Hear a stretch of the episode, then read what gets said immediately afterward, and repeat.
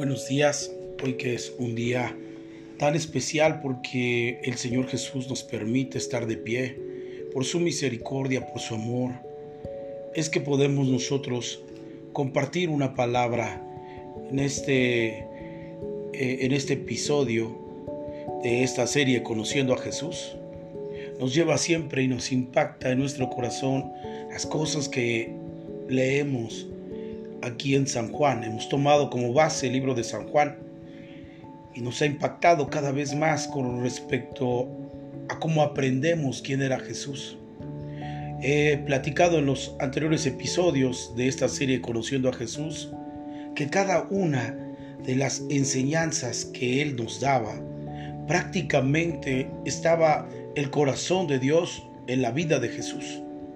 Jesús es un enviado, y nos hace conocer el corazón de Dios a través de su misión. Por eso es importante que nosotros podamos ser aprensivos a esa enseñanza que nos da la palabra de Dios.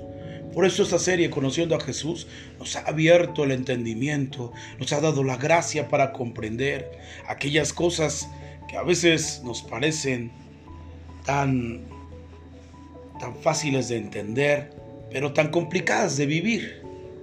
Y ese es el, uno de los puntos que conociendo a Jesús eh, en esta serie no es tanto la información o el conocimiento que podamos adquirir, sino la vivencia de la palabra que podamos nosotros eh, poner en práctica en nuestra vida. Y yo quiero iniciar con San Juan capítulo 8, verso 1, esta, este episodio. Dice así, y Jesús se fue al monte de los olivos y por la mañana volvió al templo y todo el pueblo vino a él y sentado él les enseñaba. Algo que a mí salta siempre en mi corazón es que cada parte que escribe eh, Juan, el discípulo amado del Señor Jesús, pone siempre en evidencia aquella parte tan hermosa del Señor Jesús que era la enseñanza. Dice la escritura que después que Él baja del monte de los olivos, por la mañana vuelve al templo. Y en el templo era un lugar de instrucción, un lugar de enseñanza. Y cuando yo veo esta parte, salta en mi corazón algo que desde el Génesis hasta el Apocalipsis es una prioridad. Y es la enseñanza prácticamente es parte de lo que Dios instituyó para que toda persona pudiera tener la habilidad de entender a Dios. Y ese es el caso. Aquí podemos mirar a Jesús metiéndose al templo y todo el pueblo vino a él. Dice la escritura que sentando él les enseñaba. Una de las características de todo maestro cuando entraba en la sinagoga o en el templo es que ellos impartían la enseñanza estando sentados. Esto es muy importante dentro de la, de la cultura judía. Todos los maestros y todos los eruditos tenían que coparticipar con una enseñanza práctica sobre el pueblo, enseñarle, ser que el pueblo pudiera habituar el sentido de la enseñanza parte de su vida la hicieran. Por eso es que ellos se mantenían sentados, porque la enseñanza era algo prioritario para el pueblo. Eso es muy importante. En el día de hoy necesitamos comprender la perspectiva de nuestro Señor Jesús, cuál era su prioridad. La prioridad de él era enseñar al pueblo y la Biblia nos dice claramente, mi pueblo perece por falta de sabiduría, por no entender la palabra de Dios. Y eso es algo que a veces nos falla tanto. A veces no somos tan aprensivos para tomar un libro y leerlo. Por eso cuando hablamos de la serie Conociendo a Jesús, hemos ido eh, capítulo tras capítulo sobre el libro de Juan. Y hemos entendido algunas cosas por medio de la gracia y la misericordia de Dios. Pero eso es a través de la enseñanza. Y Jesús se sienta y les enseñaba. Esa es una de las características de la vida de nuestro Señor Jesús. Es algo que el Señor Jesús hacía constantemente con sus discípulos, con la gente que venía a Él. del pueblo que se reunía y de repente él se paraba, como dice Marcos capítulo 2, él estando a la puerta les enseñaba, les compartía una palabra. Qué tremendo es que a veces nosotros no podamos interactuar una enseñanza en practicidad en nuestra vida y solamente vivamos de aquello que quizás ha pasado por el tiempo en nuestra mente y ha sido una enseñanza que ya no es tan práctica en el día de hoy o que ya no la practicamos. Y eso es lo que el Señor nos enseña que todos los días una enseñanza nueva tú y yo podemos adquirir de su palabra. Por eso es importante que cada uno de nosotros seamos aprensivos a que cuando alguien nos comparte una palabra podamos aprender de ella, tomar de ella, saborear de ella, porque dice la escritura que Jesús dijo, escudriñad las escrituras fue una de las actitudes de nuestro Señor Jesús, el sentido de que nosotros pudiéramos permear nuestro corazón de su palabra, porque la enseñanza es básica en todos los lugares. Por eso es que la educación que, eh, que trae eh, un gobierno para, para una ciudad, para un pueblo, es precisamente la enseñanza.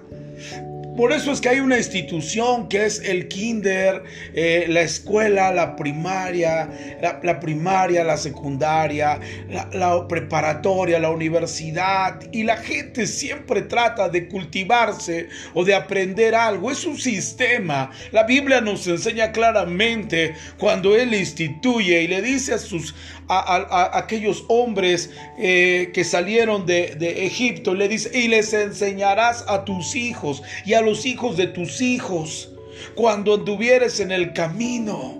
Cuando llegares a tu casa, cuando fueras a dormir, le enseñarías la palabra. Y cuando despertares también tú le enseñarías la palabra porque era parte crucial la enseñanza para la institución que nosotros hemos conocido más antigua que es la familia. Incluso, incluso tú y yo debemos de pensar que la mayoría de las cosas que pueden emerger para, para, este, para este lugar, esta generación, este mundo, precisamente son las enseñanzas que nosotros podemos concluir en verdaderas que están en la escritura. Y esto nos hace mejores mejores eh, oyentes, mejores cristianos, mejores personas en medio de una sociedad que trae pensamientos o enseñanzas desde, desde, otro, desde otra perspectiva. Lo importante que yo quiero que tú y yo podamos entender es que el Señor Jesús enseñaba. Y esto es muy importante. En la vida podemos tener diferentes enseñanzas. Algunas algunas no necesitamos tanto que nos enseñen porque hay cosas malas que nosotros aprendemos como una habilidad de conocer o aprender más las cosas malas que las buenas. Pero sin embargo el Señor Jesús se levanta en la mañana y está enseñando. Porque eso es un parteaguas. Y ya lo había platicado en el Antiguo Testamento. Dios les dijo, enséñenles. Porque eso es importante. Si tú y yo no aprendemos, entonces empezamos a morir en decadencia a nuestra vida porque no la cultivamos conforme a lo que deseamos eh, eh, o lo que desea Dios en su palabra. Su palabra nos trae ese sentido. Y mire por favor qué era lo que el Señor estaba teniendo ahí. Se sienta como todo un maestro y les enseñaba. Y mire, por favor, en medio de, ese, de esa situación, dice la escritura en el verso 3, entonces los escribas y los fariseos le trajeron a una mujer sorprendida en el adulterio y poniéndola en medio, le dijeron, maestro, esta mujer ha sido sorprendida en el acto mismo del adulterio. Y la ley nos manda, Moisés, apedrearla a tales mujeres. Tú pues, ¿qué dices? Mire, por favor, en medio de la enseñanza, la perspectiva de esta parte escritural es que Jesús se encuentra en una, en una perspectiva de enseñanza hacia el pueblo. Y esto, escúchame bien, hay cosas en la vida que nosotros no podemos concluir en que son obra de la casualidad. Nada de lo que está escrito es obra de la casualidad. Mientras Jesús está enseñando, aparece esto precisamente para enseñarles o para enseñarnos a cada uno de nosotros. Mientras el Señor Jesús está tratando de enseñarle al pueblo que viene para escuchar, aparece esta situación y ahora vamos a comprender una enseñanza desde la perspectiva del corazón de Dios y no conforme a las leyes y costumbres que habían establecido en, en la antigüedad. Porque Dios tiene que ver con algo tan preciso en nuestro, en nuestro corazón y despertar en nosotros realmente ese amor que Dios pronunció a través del Señor Jesús. Y mire, dice la escritura que agarran a una mujer en el, en el lecho de adulterio. Y dice que ellos hablan de una manera muy, muy radical conforme a las leyes de Moisés. Y dice, nos ha llamado para apedrearle a tales mujeres la ley. Y le preguntan a Jesús, tú pues, ¿qué dices? Porque trataban de, de, de, que Jesús tuviera algún error y entonces ellos tomarlo para ir y destruir al Señor Jesús. Qué tremendo que nuestro poderoso Señor Jesús vino a hacer obras de, de, de, cosas buenas, a traernos la salvación a nuestro corazón y sin embargo nosotros cuestionar el por qué hace las cosas. Y eso es terrible. Dios hace lo que Él quiere, como Él quiere, donde Él quiere. Ese es el fluir del Espíritu en la vida del Señor Jesús. Y en esta ocasión le traen a una mujer porque quieren que él, quieren escuchar que quizás Jesús hable en contra de la ley. Pero mire por favor, le preguntan, ¿tú qué dices? Mas esto decía tentándole para poder acusarle, mire, pero Jesús inclinado, inclinado hacia el suelo, escribía en la tierra con un dedo. Muy interesante, el Señor Jesús se queda callado porque ellos quieren atraparlo para que, eh, para que Jesús diga un juicio de misericordia o un juicio de que podamos cumplir con la ley y entonces apedrear a la mujer. Ellos están esperando que Jesús abra su boca. Sin embargo, el Señor Jesús se queda callado y dice la escritura que empieza a escribir. Esta es la enseñanza más tremenda que podemos entender. El silencio de Dios en ti, en mí, a veces es porque a veces nosotros somos testarudos con respecto a querer escuchar lo que queremos escuchar. Y a veces Dios tiene que callar para poder algo en tu conciencia y en tu espíritu. Porque muchas veces decimos, no escucho a Dios. He dejado de escuchar a Dios. A veces Dios manda silencios en ti en mí porque hay tantas palabras que ha enviado Dios en tu vida y poca obediencia con, con respecto a eso.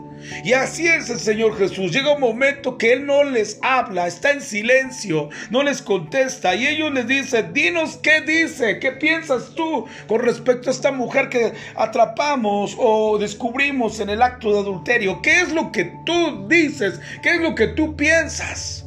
Señor Jesús empieza a escribir en la tierra. Y esto es muy interesante. La tierra significa la carnalidad. Y a veces Dios tiene que escribir en tu conciencia, en tu pensamiento humano, que a veces nosotros tendemos siempre a criticar y a juzgar aquello que no entendemos. Pero el Señor lo que hace es escribir en la tierra o en la carnalidad de las demás personas, haciéndoles entender que en su conciencia no les toca juzgar. Y dice la escritura, como insistieran en preguntarles se enderezó y les dijo, el que de vosotros esté sin pecado, sea el primero en arrojar la piedra contra ella. Mire por favor la, la, sabiduría del Señor Jesús. El Señor Jesús no, no se conflictúa con la gente, no se conflictúa en este momento para pelear, sino solamente les expresa y les dice, si ustedes están libres, golpeen a esta mujer. Pero el Señor Jesús está escribiendo algo en las conciencias y en los pensamientos de ellos, haciéndoles recordar que quizás ellos que estaban juzgando no, no tenían la capacidad moral para hacerlo. Y esto es muy importante, por eso es claramente el Señor nos enseña esa perspectiva de que no debemos de juzgar aquello menos aquello que no entendemos. Hay mucha gente que juzga una perspectiva que jamás ha vivido. Y el Señor Jesús escribe esas palabras claramente, que si alguno está sin pecado, sea el primero en arrojar la piedra contra ella. Verso 8, e inclinándose de nuevo hacia el suelo, siguió escribiendo en tierra. Mire, él les dice una palabra y vuelve a tomar silencio.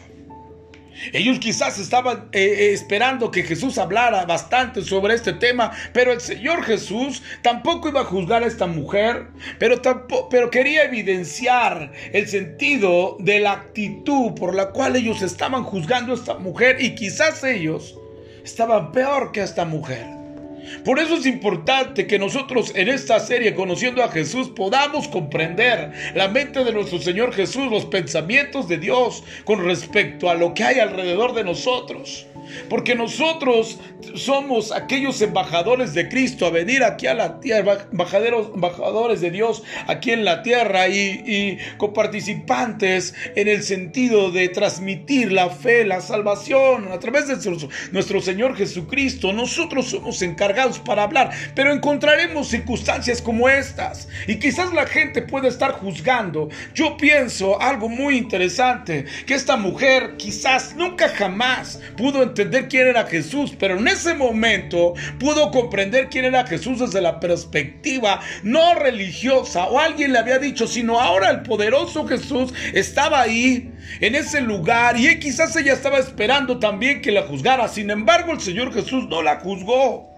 Mire por favor, se inclinó otra vez en el verso 8, inclinándose de nuevo hacia el suelo, siguió escribiendo en la tierra, pero ellos al oír esto, acusados por su conciencia, salían uno a uno, comenzando desde el más, desde los, del más viejo hasta los postreros, y quedó solo Jesús y la mujer que estaba en medio. Mire, Señor Jesús empieza a confrontar su pensamiento, la actitud que hay en su corazón, que es perversa en cuestión a juzgar. Y entonces el Señor Jesús, dice la escritura que Él sigue escribiendo y poco a poco se empiezan a ir.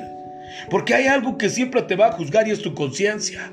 Nosotros no podemos juzgar a alguien que ha hecho todo el bien por nosotros. Aquí la Biblia nos enseña que aún el Señor Jesús hacía cosas tan poderosas y, tan buenas para la gente, para darles libertad, para darles salvación. Sin embargo, hablaban mal del Señor Jesús. Y esto me impacta porque esto no ha cambiado, esto sigue siendo, sigue siendo la misma dinámica. A veces hacemos el bien y la gente habla mal de uno. Y eso es parte de la, de, la dinámica de seguir al Señor Jesús. Es la dinámica de, de, conocer a Jesús y seguir, que a veces la gente no entienda lo que hacemos y, lo mejor para ellos es criticar. Pero acordémonos que el Señor Jesús empezó enseñando y Dios nos está enseñando algo en esta porción del capítulo 8. Dice la escritura que quedó solo Jesús y la mujer. Y así pasa.